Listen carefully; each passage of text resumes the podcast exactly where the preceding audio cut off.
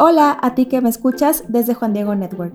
Soy Natalia Garza, nutrióloga, y este es el día 35 del reto Eres tu cuerpo, mejora tus hábitos. Hoy estaremos platicando sobre la actividad física para fortalecer los huesos, la actividad de balance y de flexibilidad. Nuestra actividad física idealmente debe ser integral. Muchas veces solamente, como ya lo mencionaba ayer, nos enfocamos en hacer cardio, y no fortalecemos lo suficiente nuestros músculos o también muchas veces olvidamos hacer estiramientos y con el tiempo podemos ir perdiendo flexibilidad y esto pues puede afectarnos a largo plazo en nuestra movilidad. La actividad física para fortalecer los huesos, que es la de la primera que les quiero platicar, produce fuerza sobre los huesos y fortalece a los huesos.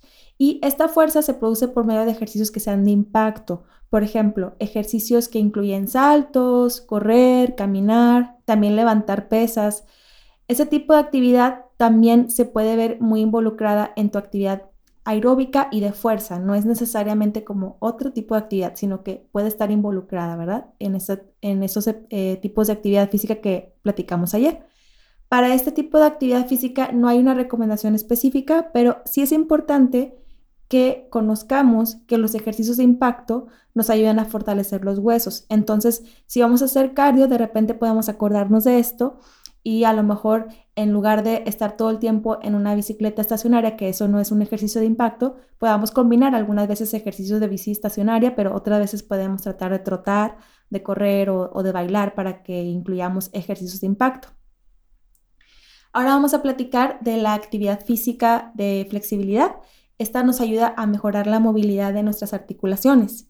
Con el tiempo vamos perdiendo flexibilidad y también muchas veces cuando hacemos ejercicios de fuerza, como los músculos se llegan a contraer, podemos perder cierta flexibilidad. Por eso es bien importante que después de hacer ejercicios de fuerza, de fortalecimiento de los músculos, podamos incluir siempre, siempre, siempre estiramiento, sobre todo el músculo que hemos trabajado.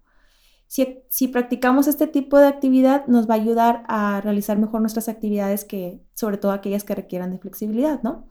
Y este tipo de actividad incluye los estiramientos, también algunas rutinas de ejercicio como los pilates o el ejercicio de pilates incluye ese tipo de ejercicios. Pero si tu rutina no los incluye, es importante que inviertas alrededor de 5 minutos al final de tu rutina para estirar los grupos musculares principales, especialmente aquellos que trabajaste en tu rutina. Y por último, quiero platicarte la actividad de balance. Esta nos ayuda a mejorar nuestra habilidad y como su nombre lo dice, pues a tener... Este tipo de actividad es muy importante especialmente en adultos mayores. Sin embargo, si desde temprana edad estamos trabajándolo y formamos este hábito de actividad física, vamos, si la incluimos en nuestras rutinas, se puede pronosticar mayor habilidad de equilibrio en nuestra vejez. Por eso, todo lo que hagamos desde de edad temprana va a tener un impacto en nuestra vejez. Por eso es muy importante trabajarlo desde antes. Este tipo de actividad incluye caminar de reversa, pararnos sobre una pierna durante un tiempo prolongado, caminar un pie pegadito al otro, un pie tras otro pie. Y también es bueno saber que los ejercicios que fortalecen los músculos de espalda, abdomen y piernas también nos van a ayudar mucho a mejorar nuestro balance. Y bueno, y por último también quiero recordar que es muy importante siempre tener un calentamiento previo a nuestra rutina y un enfriamiento. Y para el reto, considerando los beneficios de estos tipos de actividades físicas, vamos a procurar incluirlas en nuestras rutinas de ejercicio. Que Dios te bendiga y nos vemos mañana para el siguiente reto.